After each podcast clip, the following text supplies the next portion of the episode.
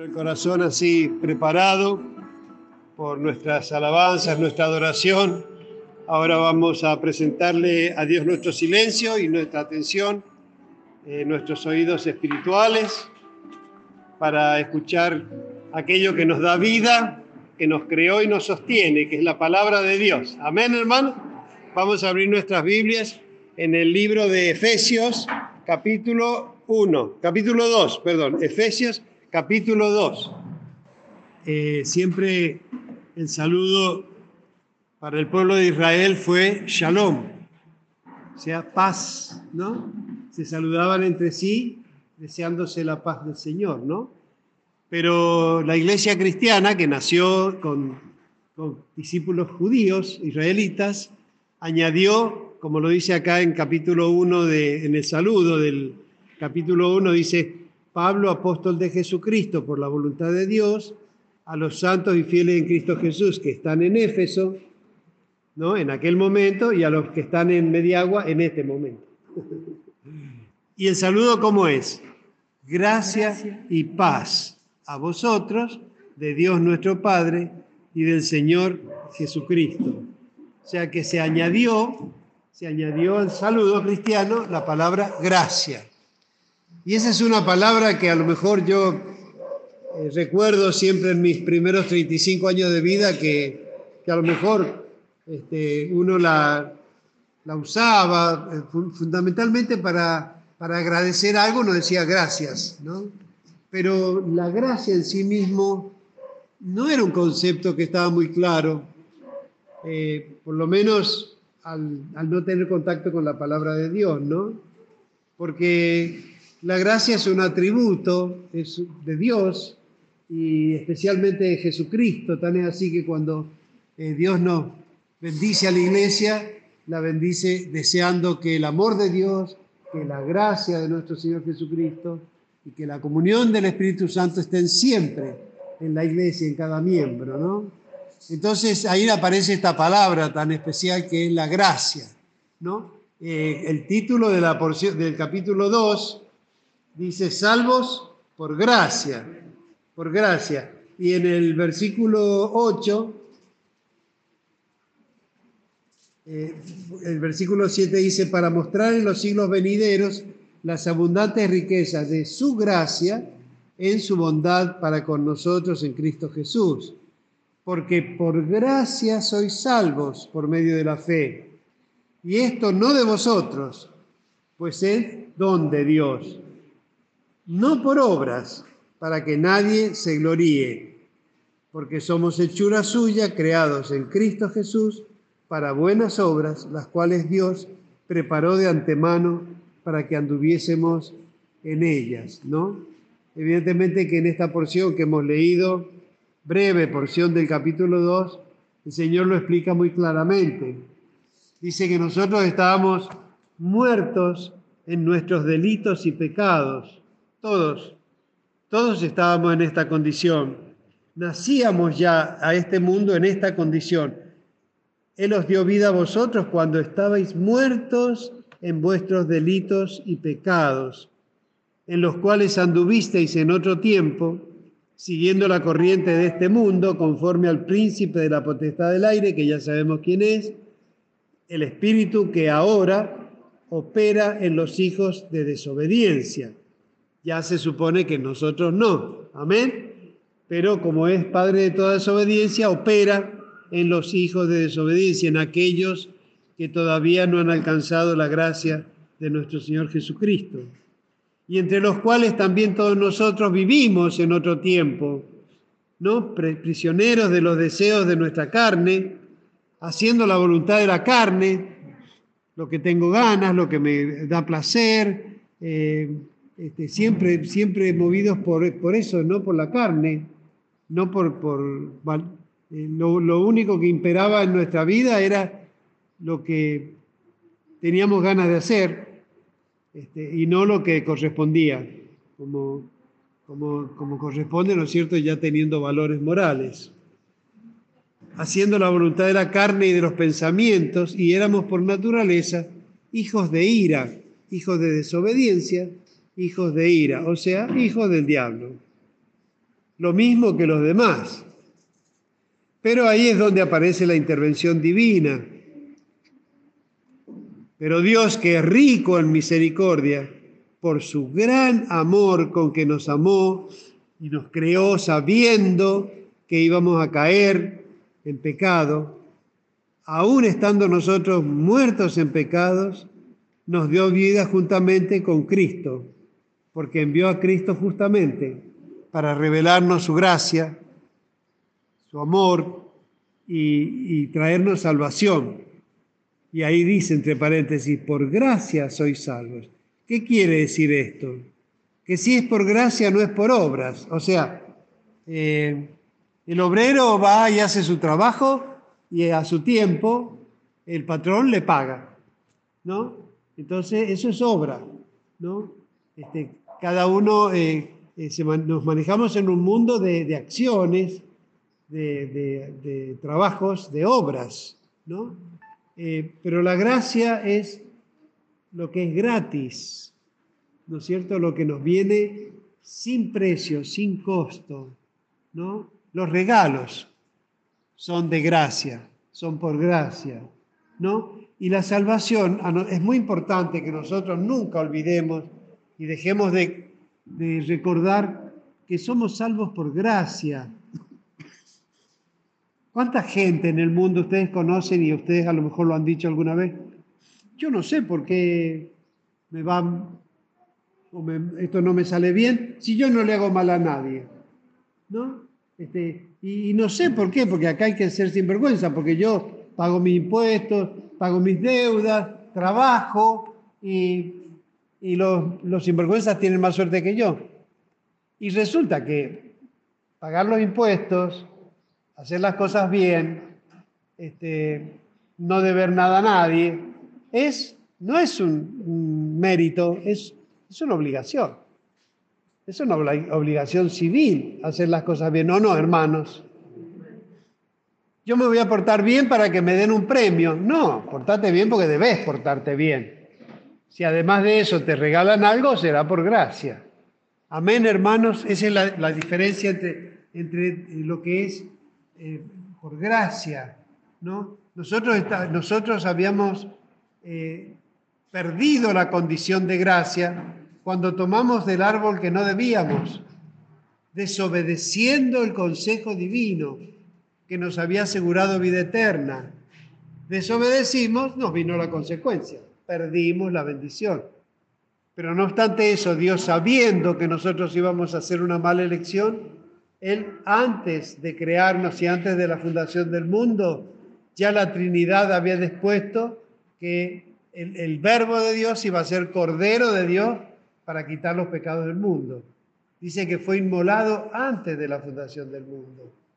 O sea, son los misterios de la gracia que, bueno, que nos están siendo revelados y que los podemos entender ahora, ¿no?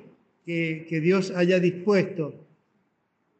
Decimos muchas veces, comparando con el amor de madre, sabiendo la que le espera, con los inconvenientes y trastornos y los dolores del parto y el trabajo de parto, eh, la mujer igual se embaraza para tener un hijo, ¿no? Bueno, eso es parecido, es una sombra de lo que es el amor de Dios, que sabiendo todo lo que lo íbamos a ofender, todo el dolor que le íbamos a causar, este, igual nos creó. Y sobre todo sabiendo que le íbamos a costar a Él el don de su Hijo, la muerte, la encarnación y muerte de su eterno Hijo. ¿no? El acepto, el amado en quien Él tiene contentamiento, el único que nunca le dio ni le dará un disgusto, tenía que ser sacrificado para salvar esta terrible humanidad que Él no obstante creó, sabiendo que nos creó sabiendo lo que le iba a costar. Amén, hermanos, esa es la gracia. Dice el versículo 4, pero Dios que es rico en misericordia, por su gran amor con que nos amó, aún estando nosotros muertos en pecado, nos dio vida juntamente con Cristo. Por gracia sois salvos, y juntamente con Él nos resucitó, y asimismo nos hizo sentar en los lugares celestiales con Cristo Jesús. O sea, todo lo que la obra que Jesús vino a hacer, el verbo de Dios se hizo hombre, se encarnó en la persona de Jesucristo de Nazaret y, bueno, se manifestó en el mundo, eh, predicó el Evangelio eh, a los tres años y medio, más o menos cuando él tenía 33 años de edad, este, entró en Jerusalén ya para, sabiendo que iba a tener que pasar por su inmolación, el Cordero de Dios iba a ser sacrificado en la cruz del Calvario, él lo sabía y bueno, igual se encarnó, vino a este mundo, entró en Jerusalén y se entregó para que se cumpla lo que, la provisión divina que Dios, por su gran misericordia, había provisto eh, la redención y la salvación de todos nosotros. Es bueno que, meditemos sobre esto porque es demasiado grande. Uno le parece que porque Dios es Dios y todopoderoso, como que las cosas las hace y no le cuestan. Pero Dios es amor, y Dios es Padre, y Dios es Santo. Entonces, entregar a su Hijo lo que nosotros quizás nunca haríamos, entregar un Hijo por indignos, por impíos, eh, soportar que su Hijo Santo y Perfecto sea cargado con todas las inmundicias de los pecados de toda la humanidad, ¿no? Siendo su Hijo Santo, realmente eh, hay que, hay que ser Dios de amor para poder llevar a cabo una obra tan grande. Amén, hermanos. Y eso es bueno que nosotros consideremos, porque uno lo mira a Dios como el omnipotente,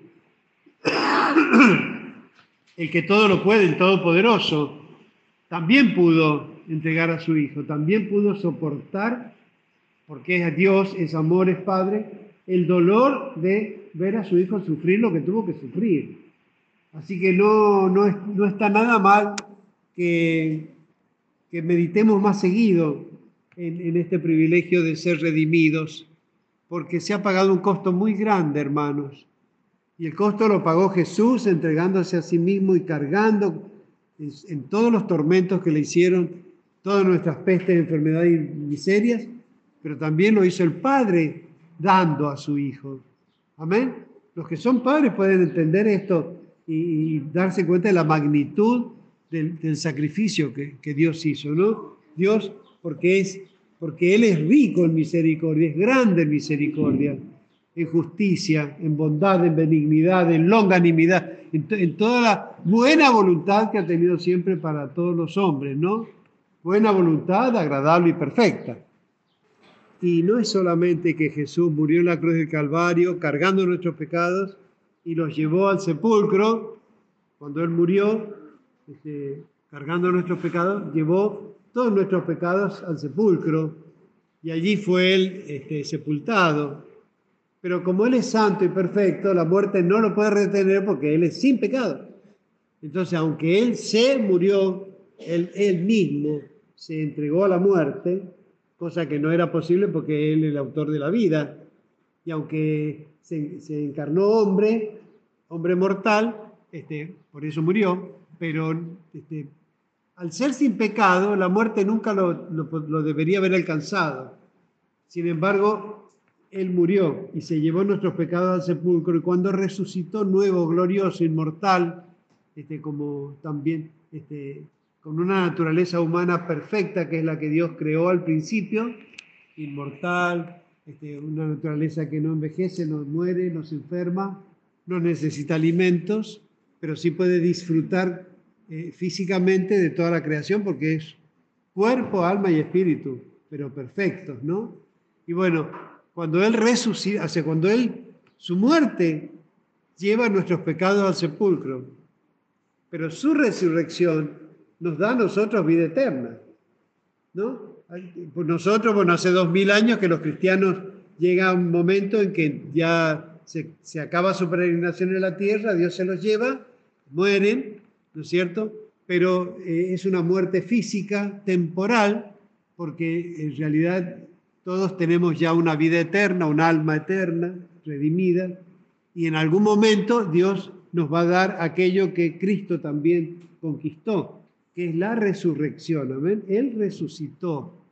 Y, todo lo que Él hace, Él es el primogénito, el primero de toda, de toda creación el primero de todas, en todo tiene la preeminencia, pero en todo aquello que Él experimentó para sí mismo, lo consiguió también para nosotros. Murió con los pecados al pecado, nosotros también con él. Resucitó entre los muertos, nosotros también con él, ¿no? Por eso el texto acá dice que juntamente con él nos resucitó. Pero él también ascendió al cielo y se sentó a la diestra de Dios Padre.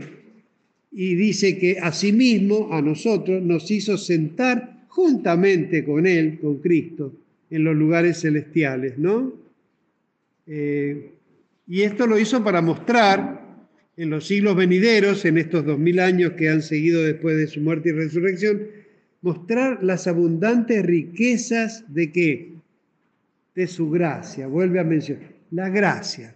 Hemos cantado el himno, la gracia de Dios revelada, ¿no? Este, presenta al mundo el infinito favor de Dios, eh, es más dulce que cosas terrenas, en su voluntad es mi goce, más alta que cosas celestes, más honda que profundo mar, la fuente perenne de balde ya fluye, la debes probar, la gracia, la gracia de Dios, ¿no? Eh, y, entonces el propósito eh, que hay en Cristo Jesús para la humanidad es mostrar, salvar, redimir por gracia y mostrar a la creación y a la humanidad las riquezas de su gracia. ¿Vamos bien, hermanos? Dice, porque por gracia sois salvos. Pero ¿cómo alcanzamos esta salvación? Por medio de la fe. Somos salvos por gracia. Él murió para salvar a todos. Pero alcanzamos esta gracia cuando creemos en Él, en su obra, y le creemos a Él todo lo que Él nos dice. Así que por gracia somos salvos por medio de la fe. No podemos separar la fe de la gracia, de nada. La vida cristiana es por fe y para fe. Y esto no de vosotros, pues es don de Dios. O sea, acá no es algo que nosotros conseguimos.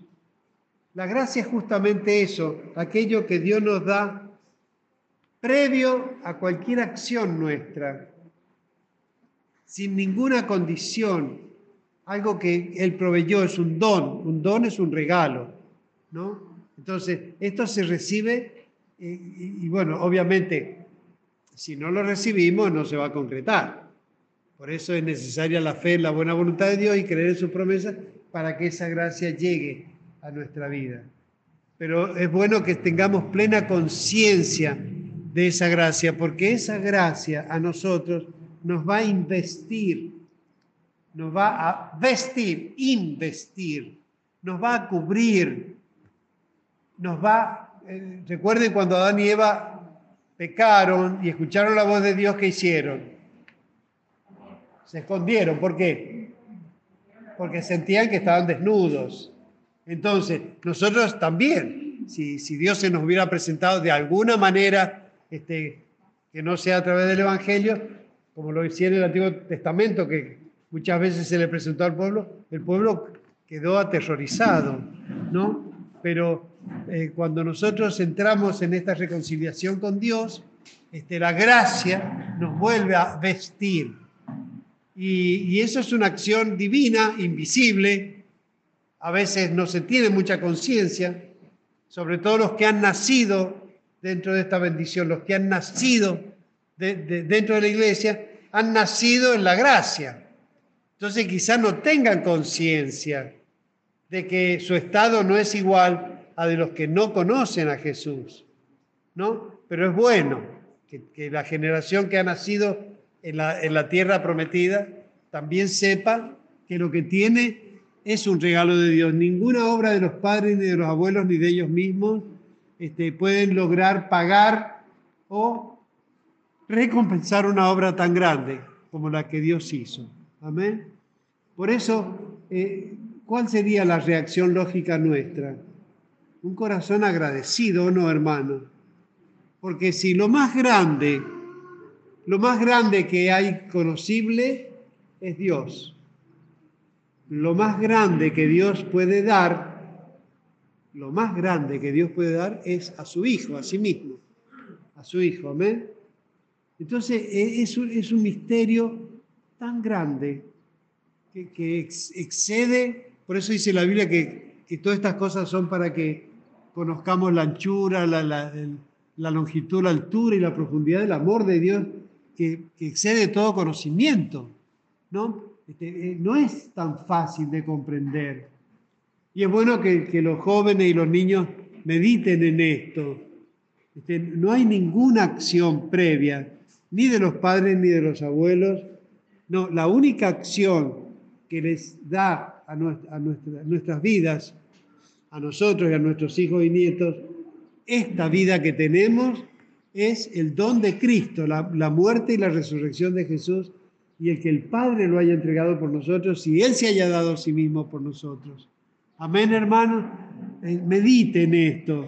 No deje que su corazón pase por alto, porque lo peor que nos puede pasar es que nos volvamos animalitos y salgamos como las vacas a comer pastito, o como las cabras y las ovejas, o los pajaritos, y nos olvidemos que la vida, ya el hecho de estar vivos, creados, es un gran don de Dios. Entonces, lo menos que se espera como reacción nuestra al conocer estas grandezas es que reaccionemos con gratitud, ¿no? que seamos agradecidos, ¿no? y que todo lo que vivamos después de este conocimiento sea con, con el corazón agradecido, porque siendo indignos y perdidos, Dios pasó por alto todo eso, para darnos una condición y una dignidad maravillosa. Dice el versículo 8, que por gracia somos salvos por medio de la fe, y esto no de nosotros, no es de nosotros, esto es don de Dios, y no por obras que nosotros hagamos, sino este, para que nadie se gloríe y diga, ah, yo, me, yo, este, yo soy cristiano eh, porque eh, busqué a Dios, porque me bauticé, porque lo confesé a Cristo, porque leí la Biblia y trabajo en la iglesia. No, ninguno, nada. Eso, eh, eso es lo que debo hacer para ser una buena persona, ¿no es cierto? Eso es como una obligación para mí. Pero eso no me asegura a mí la salvación. La salvación la tuve antes. ¿Sí? Y por esas salvaciones que podemos hacer todo lo que hacemos después. Amén, hermano. Yo le doy muchas gracias a Dios porque en estos días, este, bueno, eh, en un momento dado el hermano Ignacio Domínguez empezó a, a desmejorarse. O sea, por ejemplo, no, no se levantaba de la cama, se endurecía su cuerpo, no comía, dormía todo el día. La hermana chiquita pidió oración, orábamos por él. Y bueno, y siguió un poco en este proceso, ¿no? Este, hasta que en un momento dado eh, fue necesario que lo internaran. Y en el momento que lo internan y le, ¿cómo se dice? Le hacen el, lo hisopan, tenía COVID. Ignacio tenía COVID. Por tanto, Andrea, la hija, también. Y gracias a Dios, gracias a Dios, que teniendo Andrea COVID pudo estar al lado de él todo el tiempo, cuidándolo a él. Miren, las cosas de Dios son tan en contra de, de este mundo, tan en contra de la corriente como las cosas que les estoy contando. Ignacio llegó a tener este oxígeno, no respirador, oxígeno, porque le habían diagnosticado antes del COVID le habían diagnosticado una gran neumonía. Pero después cuando vieron que era COVID, bueno, no sé, no sabría decir qué tratamiento le han dado, pero ya creo que le han retirado el oxígeno, Manaquela, ¿no? Que le han retirado el oxígeno a Ignacio. ¿Eh? Ah, se le han mermado, o sea, o sea que ya está saturando mejor. Pero no solo eso, sino que ha despertado, rezonga, se quiere levantar, se quiere mover, se quiere ir. Ah, eso, por eso enoja, ¿no es cierto? Claro, porque ahí no entiende él qué está haciendo ahí a lo mejor. ¿Y qué pasó? Que el hermano Kiko, que lo visita constantemente, este, empezó a tener unos síntomas raros, Facundo también, eh, fueron al hospital los dos con COVID. Uno dice, ¿por dónde? Bueno, Duilio, el hijo del hermano Ignacio Chiquita, los ha estado visitando y después se le ha confirmado que él tenía COVID el hermano Kiko va a visitar a Ignacio, se contagió el COVID. Si lo tiene el hermano Kiko, seguro que lo tiene la hermana María y todos los que se acercan a él. Pero sin embargo lo han hisopado, eh, han confirmado y lo han enviado a la casa y están lo más bien. Y son personas mayores. y, la hermana María y la hermana chiquita son de riesgo. Y el hermano Kiko, más de 70 años, 75. Así que la hermana Kela no sé cómo andará orillando por ahí porque ha estado en contacto con ellos. Y decirle hermana Kela es toda una tribu, ¿no? ¿Eh?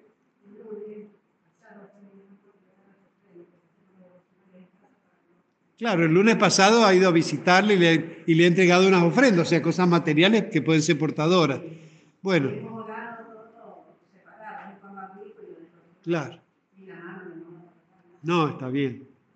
Sí, porque tratamos de, extremar cuidados, de obedecer los protocolos que para eso están.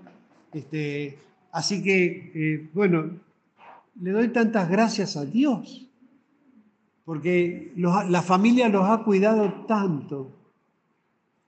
No sé, el hermano Raúl y su familia han pasado meses sin ir a visitarlo, porque como Raúl va a trabajar la fábrica, solamente iba a la fábrica y volvía a su casa y nada más. No permitió que nadie de su casa se acercara a la casa de los abuelos. O sea, y sin embargo, el contagio llegó, ¿no? Eh, a veces uno es para pensar una paradoja, decir dichoso, por lo menos ya saben, ya saben que, no, que no corren peligro, ¿no es cierto? Pero bueno, eh, darle la gloria a Dios y ahí uno ve que eso es una de las tantas manifestaciones de la gracia de Dios, de esa gracia que los ha visitado y los ha cubierto y que ha permitido todo esto, ¿no? Porque siguen bien ellos. Amén.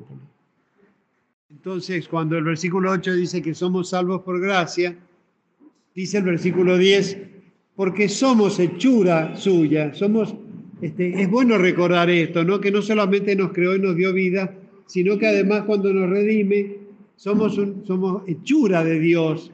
Dios sigue creándonos, ¿no? Creando nuevas cosas en nosotros. Somos hechura suya, creados en Cristo Jesús ¿Para qué? ¿Para que nos perdamos? ¿Para salir a farrear en el mundo? ¿Para salir a gastar la salud? No. Hemos sido creados en Cristo Jesús para buenas obras, dice.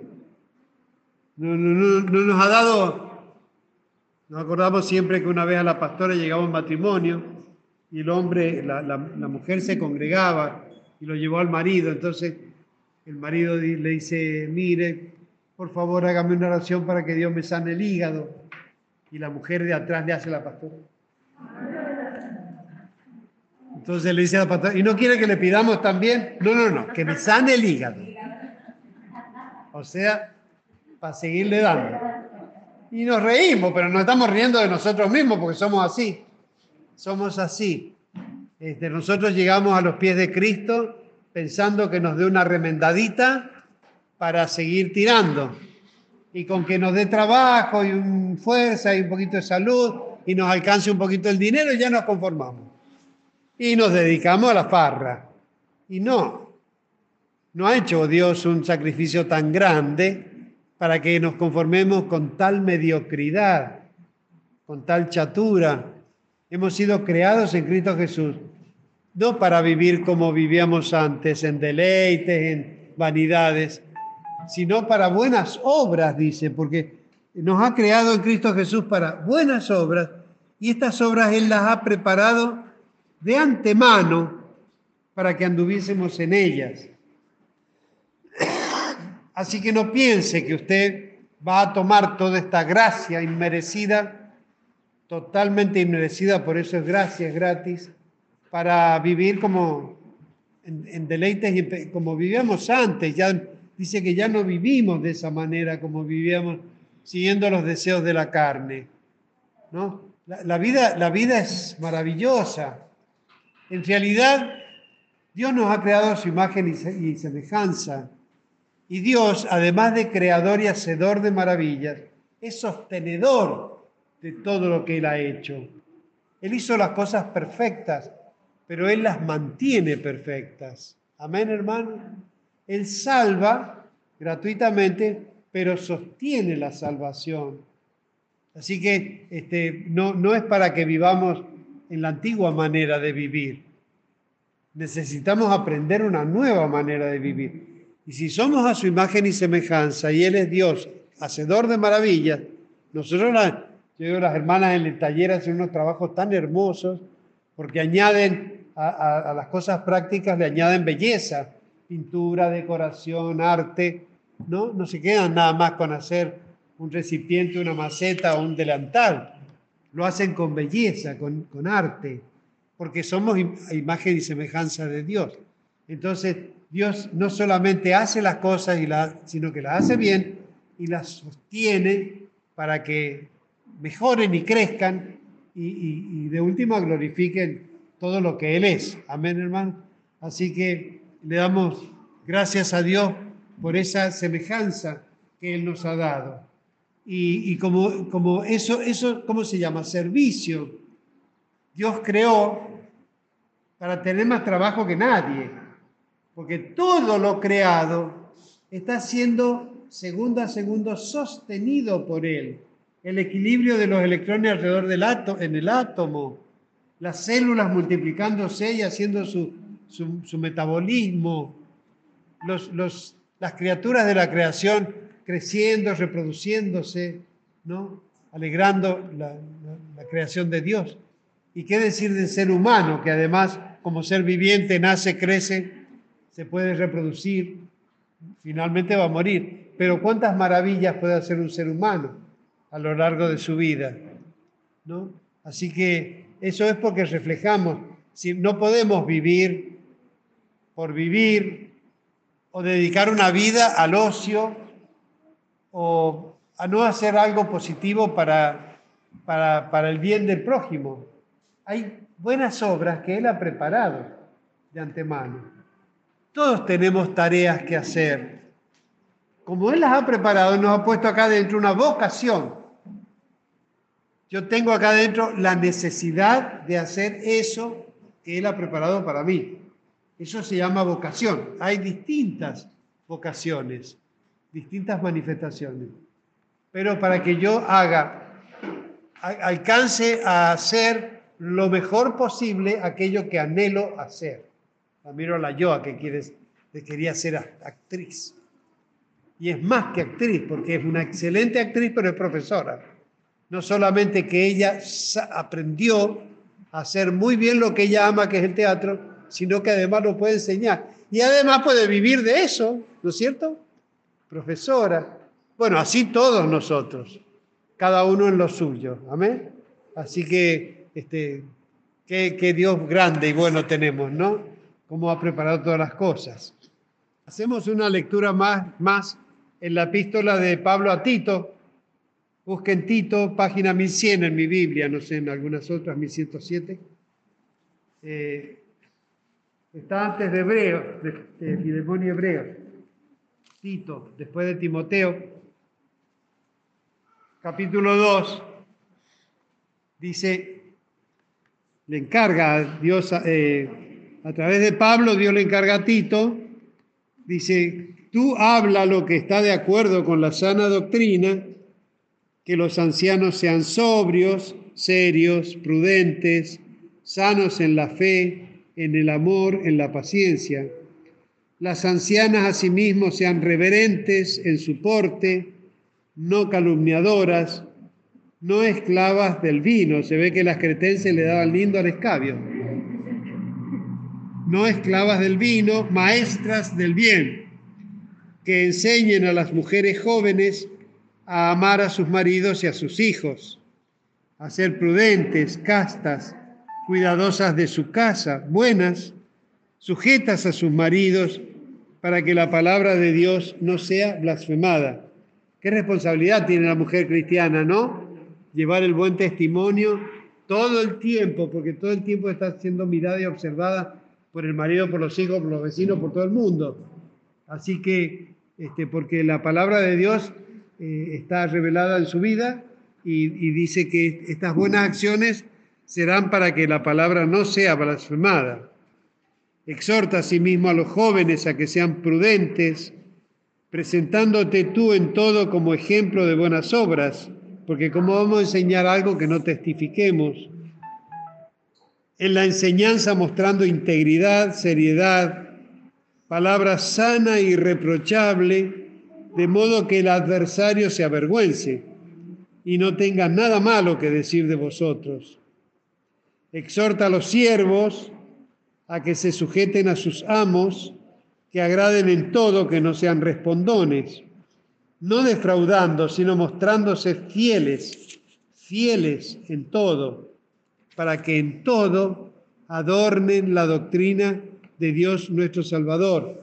O sea que ya somos salvos por gracia y por gracia aprendemos a hacer las cosas bien y esto va a ser un servicio a la obra de Dios.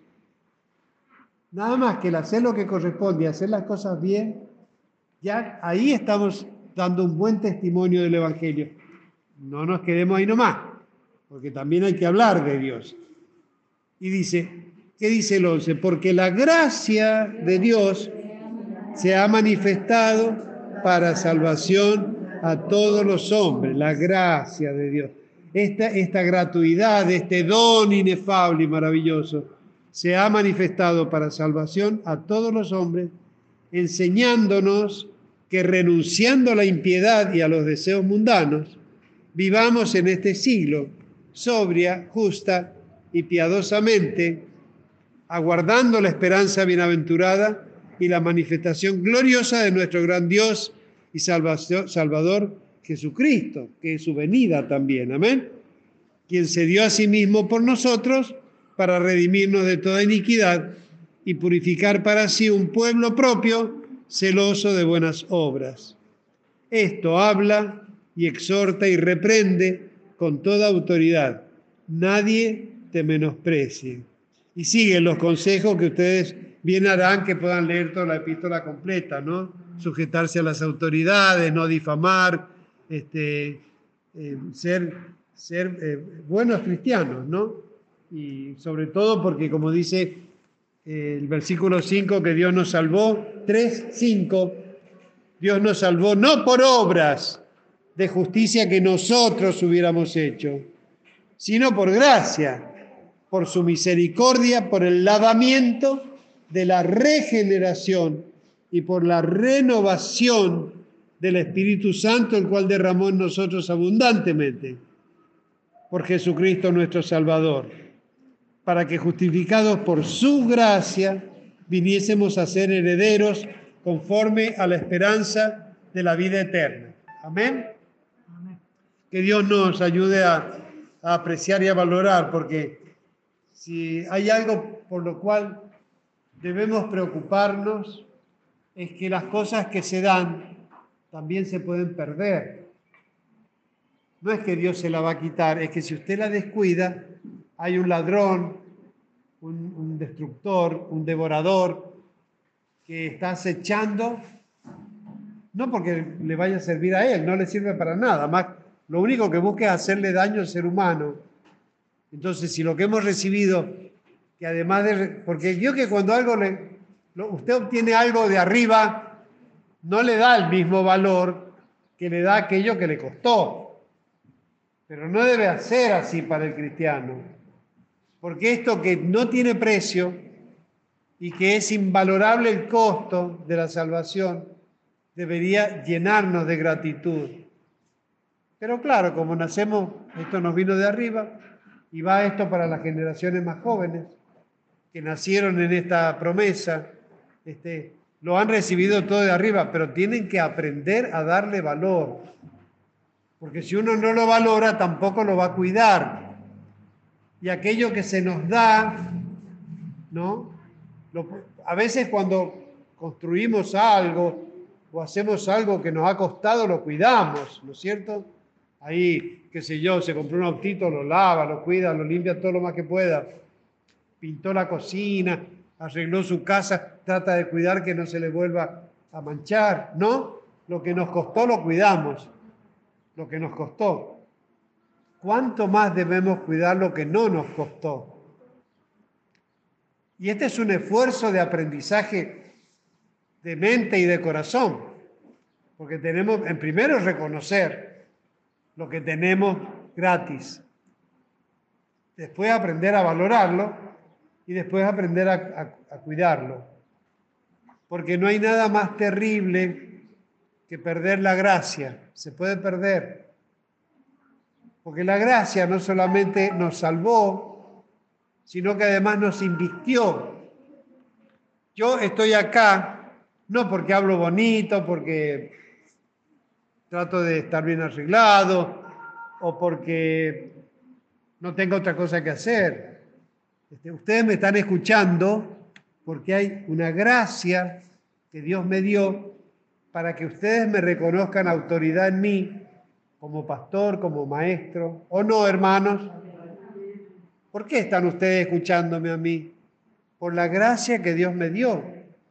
Porque yo los recibo y los amo y no me cuesta hacer todos los esfuerzos que tenga que hacer por atenderlos y procurar lo mejor para ustedes. Por la gracia que ustedes tienen y que yo puedo percibir. Así que la gracia no es solamente para salvarnos, sino para la convivencia es imprescindible hoy meditábamos en un tema que causa mucho dolor cuando un matrimonio este, entra en crisis, que, uno los ha visto casarse con un noviazgo hermoso y, después resulta eh, teniendo descendencia, pero después uno por acá y el otro por allá, uno acá y el otro por el otro lado. ¿Y qué pasó con el amor? ¿Por qué, ¿Por qué una separación así? Este, ¿Por qué? O sea, ¿cuál es la explicación? ¿Por qué al principio el amor hizo que ella se venga a vivir con él y que formen una familia hermosa y ahora ya no? ¿Qué se perdió ahí? ¿El amor? Perdón, el amor nunca deja de ser. Si es amor, si era calentura, un entusiasmo, una cosa pasajera, pasa.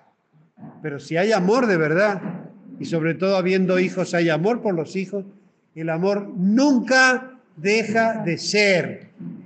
Se lo puede adormecer, se lo puede descuidar, se lo puede poner ahí en el sótano que no se manifieste, pero nunca dejará de ser porque Dios es amor y el amor es de Dios. Amén, hermano. Entonces, ¿qué pasa para que un matrimonio afloje? ¿Por qué afloja un matrimonio?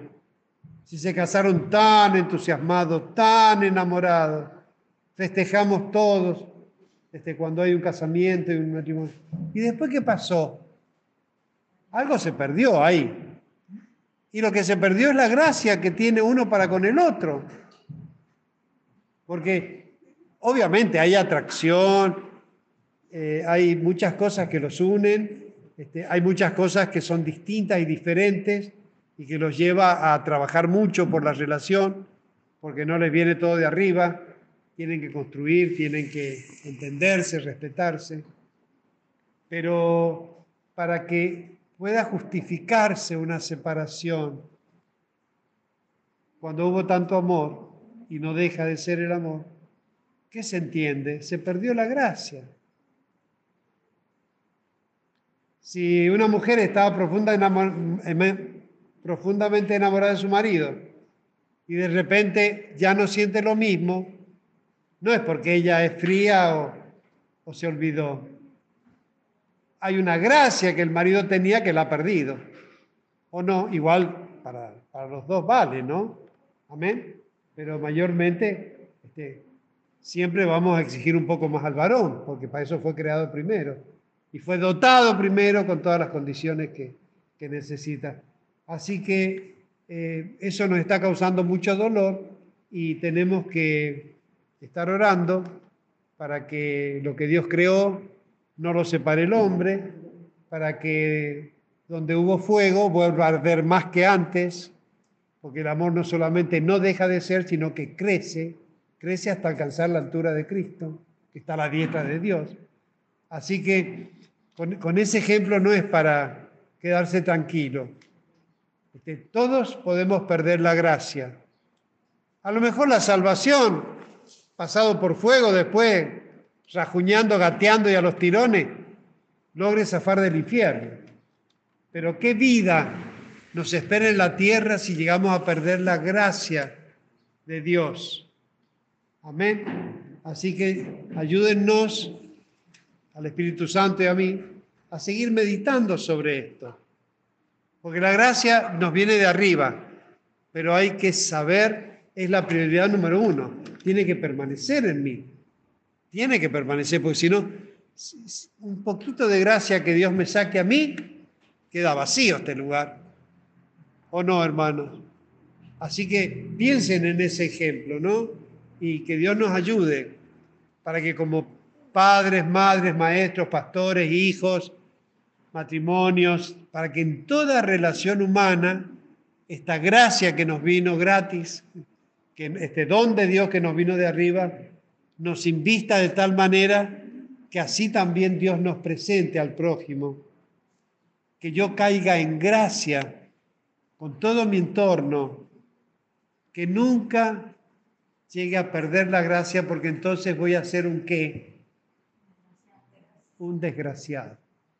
Qué desgraciado. A veces uno, cuando una persona, por ejemplo, pida pobre desgraciado en la miseria que está, pero a veces cuando una persona es mala y hace daño, dice, qué desgraciado que... Y las dos está bien aplicadas, porque evidentemente que está desprovisto de la gracia, ¿no?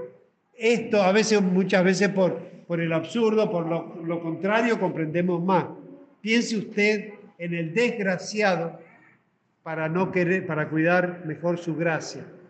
Amén. Amén, hermanos. Que Dios nos ayude. Este, en la epístola de Tito también saluda a Pablo. Gracias misericordia y paz. ¿no? Este, la gracia es imprescindible, hermanos. Somos salvos por gracia y no podemos prescindir de la gracia porque sin gracia, nada. ¿Para qué conocer a Jesús si no vamos a permanecer en su gracia? Mejor sería no haberlo conocido que conocerlo y perderlo. Así que cuidemos esta salvación tan grande y sobre todo este don inefable y usted en sus relaciones humanas siempre piense, Señor, te pido que me, conserves en gracia, que tu gracia me cubra, para que los demás me aprecien como yo espero ser apreciado y yo aprecie a los demás como ellos también deben ser apreciados. Apreciados. Amén, hermano. Amén. Le damos gracias a Dios. Amén. Gracias.